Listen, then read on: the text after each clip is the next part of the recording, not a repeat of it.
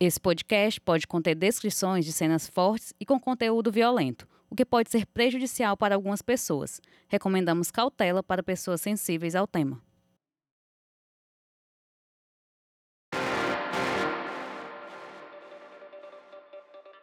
Oi, sou Emerson Rodrigues e você está ouvindo Pauta Segura, os bastidores da reportagem.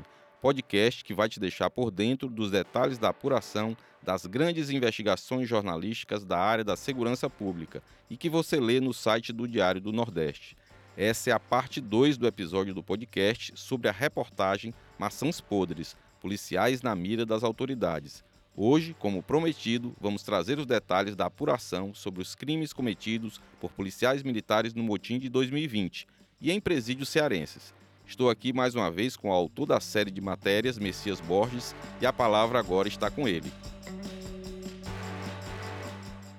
Emerson, o NUINC ficou responsável por investigar um processo que havia contra associações militares que estariam participando e liderando o motim dos militares, tanto policiais como bombeiros, ocorrido em fevereiro de 2020 aqui no Ceará.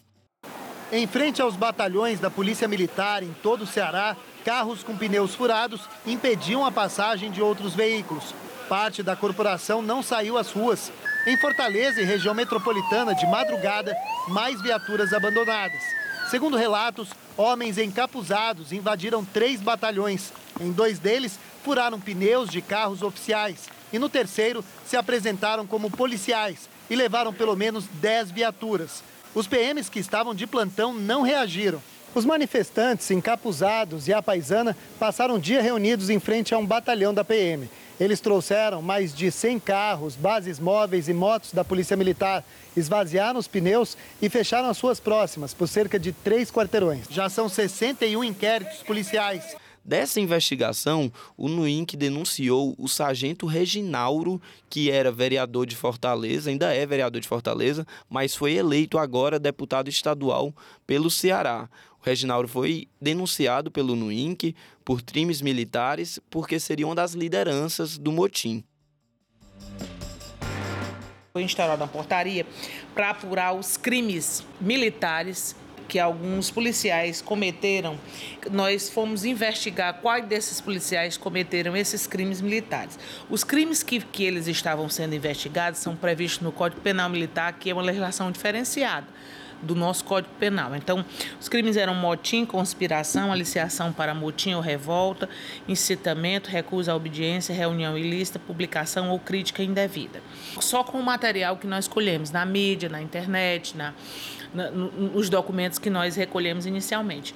E aí, nós iniciamos uma investigação contra 11 pessoas, dentre elas presidentes e ex-presidentes de oito associações de militares. E aí, daí nós começamos essa investigação.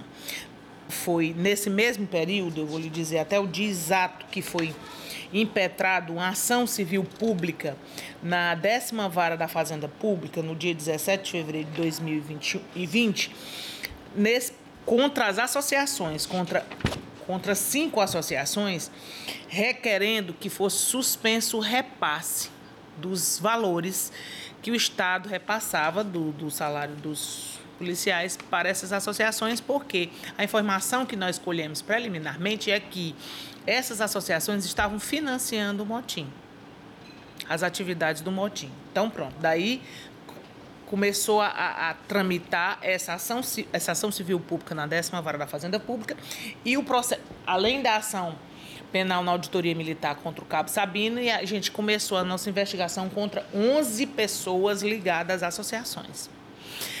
Ao final de uma criteriosa investigação, nós ofertamos denúncia contra Reginaldo Souza Nascimento na auditoria militar. Foi recebida a denúncia e toda a documentação foi apresentada. Nós investigamos todos os, os atos que ocorreram durante este período. Começou em dezembro de 2019.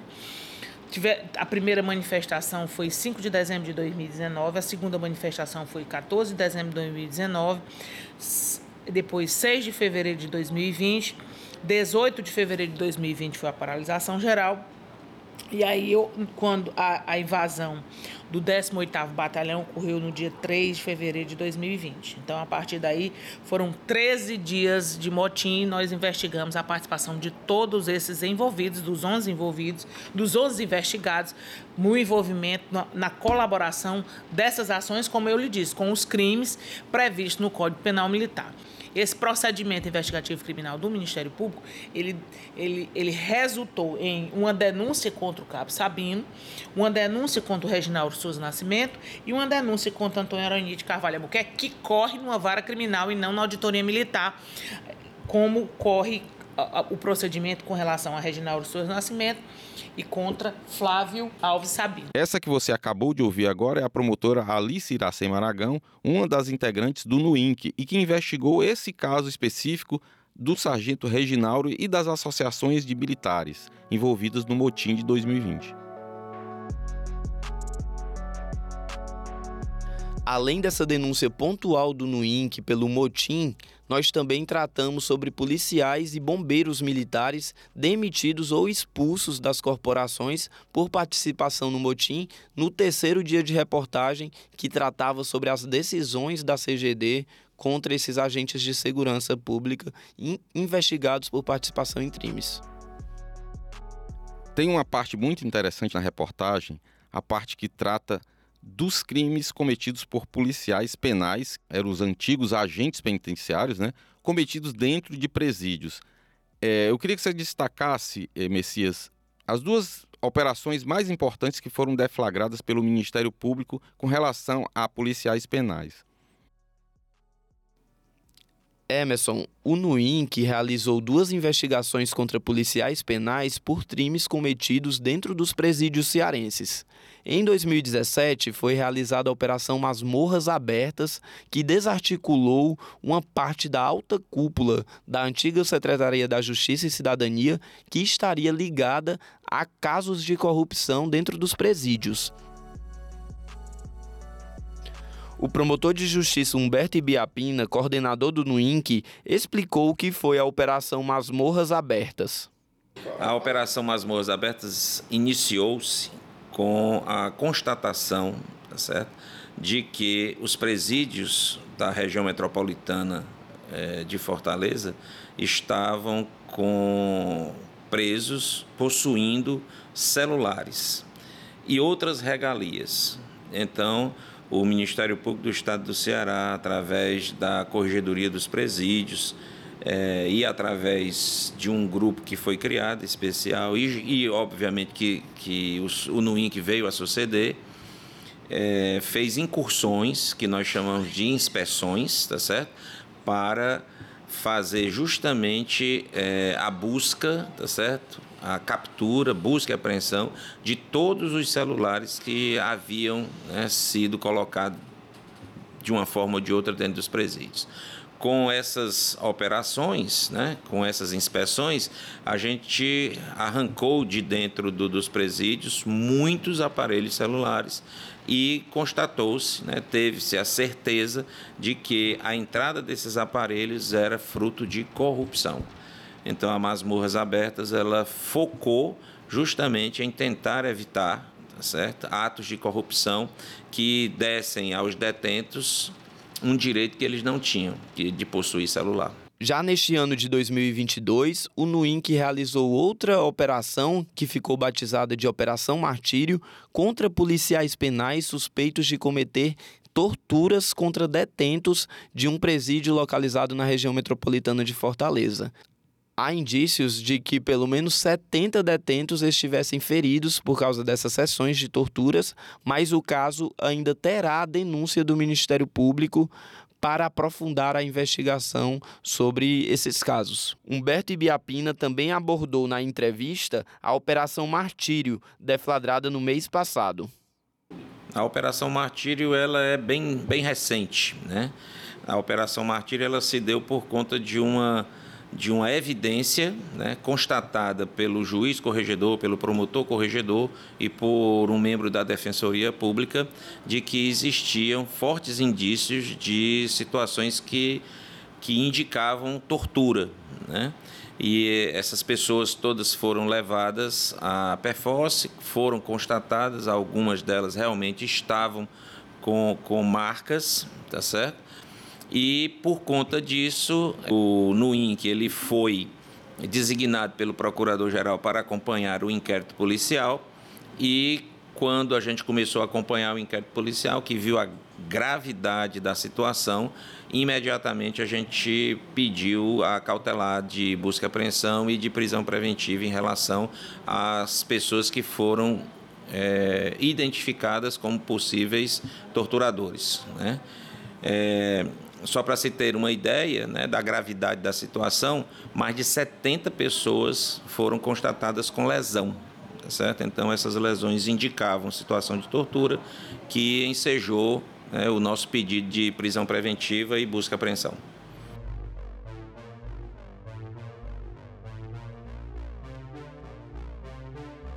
Sobre esse caso da Operação Martírio, eu queria que você relembrasse para a gente porque antes da operação do Ministério Público surgiu a informação inicial por uma fonte, chegou até você, dizendo que houve uma inspeção no presídio que tinha detectado isso, de que policiais penais teriam sido presos. Aí você começou já a investigar antes mesmo da deflagração da operação do Ministério Público. Eu queria que você explicasse isso, como foi que chegou essa informação inicialmente, antes mesmo da, da operação do MP.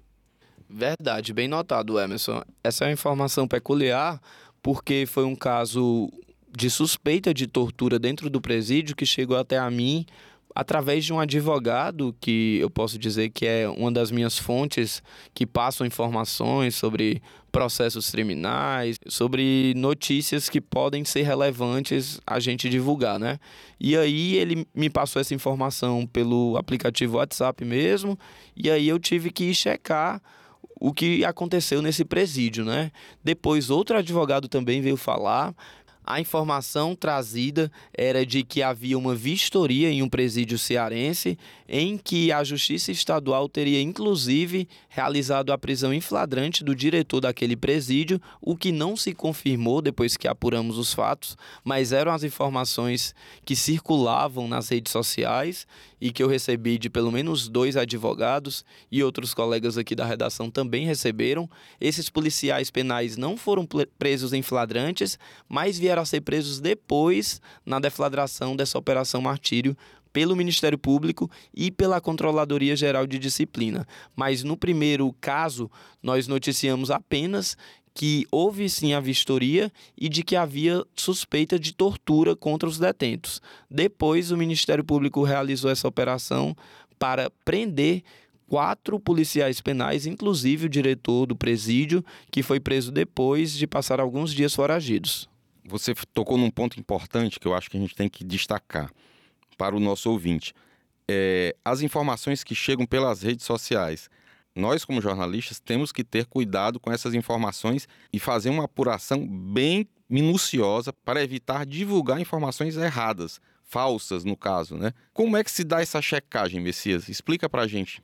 Emerson, nós recebemos informações de várias fontes que atuam nesses órgãos ou no presídio ou que estão de alguma forma dentro da polícia, da Secretaria da Segurança Pública, que repassam informações para a gente.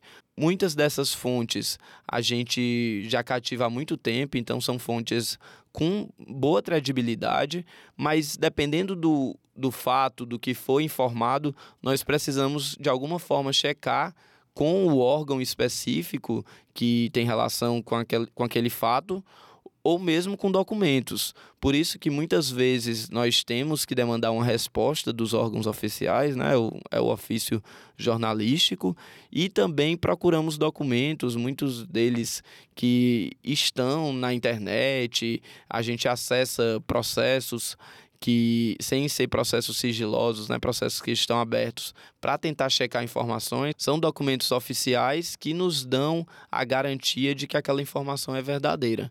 Então, mesmo essa informação sendo trazida por fontes confiáveis, nós temos que checar com os órgãos ou com documentos oficiais que a comprovem, né? É esse o nosso trabalho. Bom, Moisés, eu sei que você conversou também durante essa apuração para essa série de reportagens com o promotor responsável pela corregedoria dos presídios, né? Que atua nessa vara, um promotor que atua na vara da corregedoria dos presídios. Como foi essa conversa e o que é que ele lhe informou como foi que se deu essa descoberta desse caso tão grave que a gente teve Notícia agora recente. O promotor de justiça Nelson Gesteira, integrante do NUINC, nos contou que estava em uma audiência com um preso que ele acompanha há um certo tempo, já com indícios de tortura e maus tratos.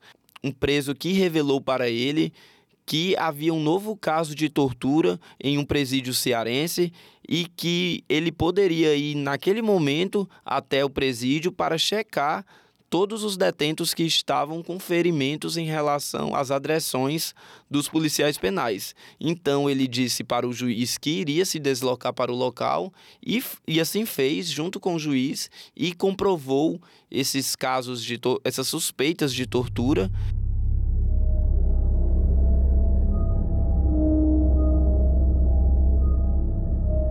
Nós estávamos em audiência de instrução na, na vara de corregedoria de presídios, quando um, um interno é, revelou a situação que tinha acontecido na noite anterior.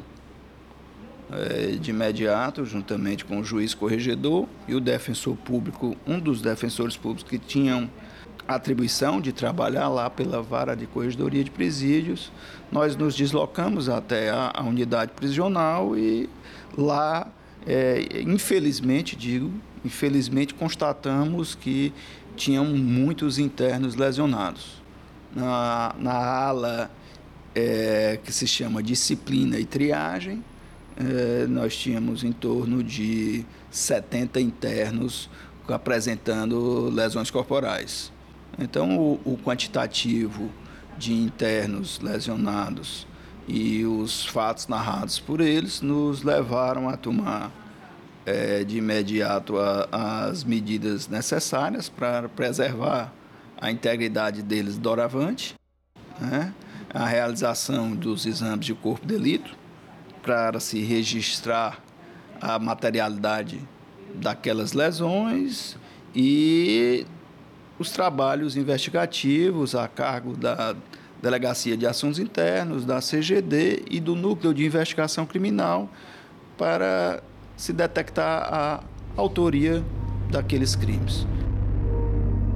Às vezes as pessoas que não acompanham o nosso trabalho é, não sabem que a gente, depois de fazer uma reportagem dessas, ou até mesmo de noticiar casos específicos, a gente faz um acompanhamento desses casos para que depois, por exemplo, a gente disse que esse policial era investigado, ou suspeito, ou acusado, mas pode ser que lá na frente ele seja inocentado pela justiça porque não encontrou provas, enfim, uma série de motivos.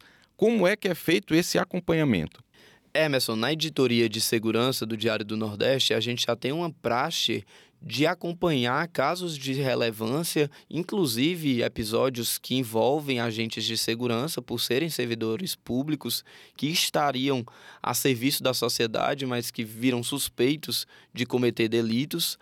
E a gente acompanha isso com certa frequência, dependendo da relevância do caso, a gente acompanha diariamente, semanalmente, a gente está sempre indagando os órgãos de como está esse processo, se já houve alguma acusação, se houve condenação, se foi absolvido, o que resultou, né, tanto na esfera criminal, a partir da Justiça Estadual, como também na esfera administrativa, que é realizada pela Controladoria Geral de Disciplina.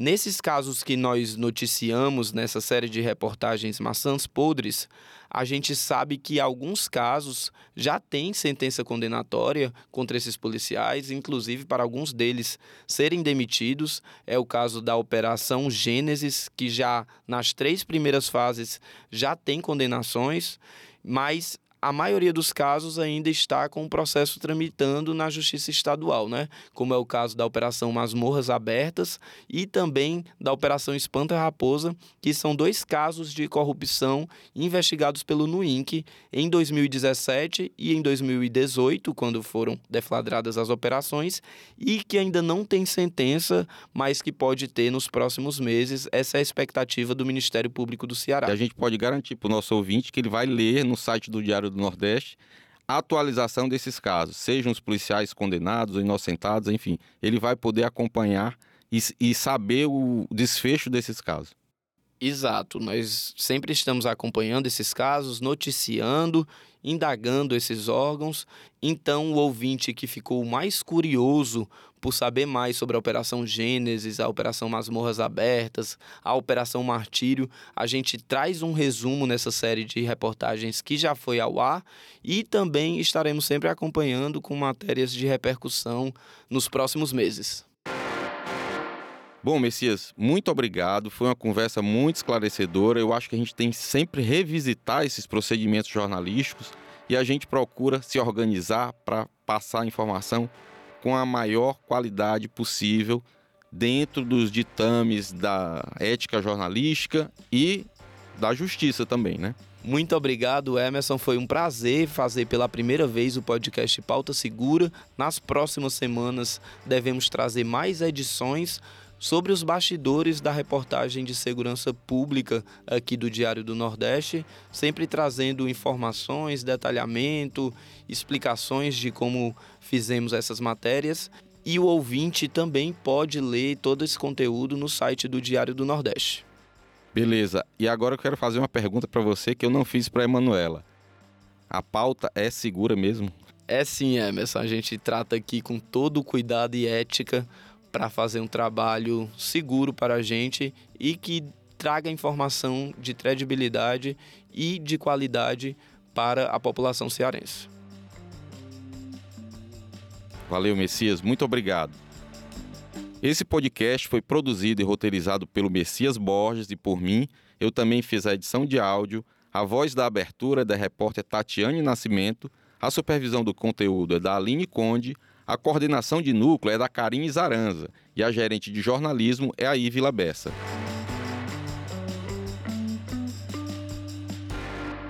Espero vocês para conhecer os bastidores de mais uma grande reportagem aqui do DN. Até semana que vem. Um abraço.